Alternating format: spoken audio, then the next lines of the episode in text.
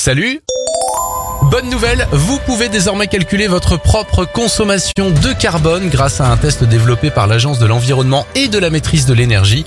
Le test est réalisable sur le site www.nosgestesclimat.fr. Notre héros du jour a 9 ans, Victor a sauvé un de ses camarades à la cantine alors que ce dernier était en train de s'étouffer. Il lui a fait la manœuvre d'Heimlich qu'il avait apprise sur internet, bravo. Enfin, n'oubliez pas que c'est le mois sans tabac, c'est l'occasion pour vous peut-être d'arrêter de fumer cette année. 52 000 personnes se sont inscrites sur la liste des volontaires, courage à eux. C'était votre journal des bonnes nouvelles, vous pouvez le retrouver maintenant en replay sur notre site internet et notre application Radioscoop.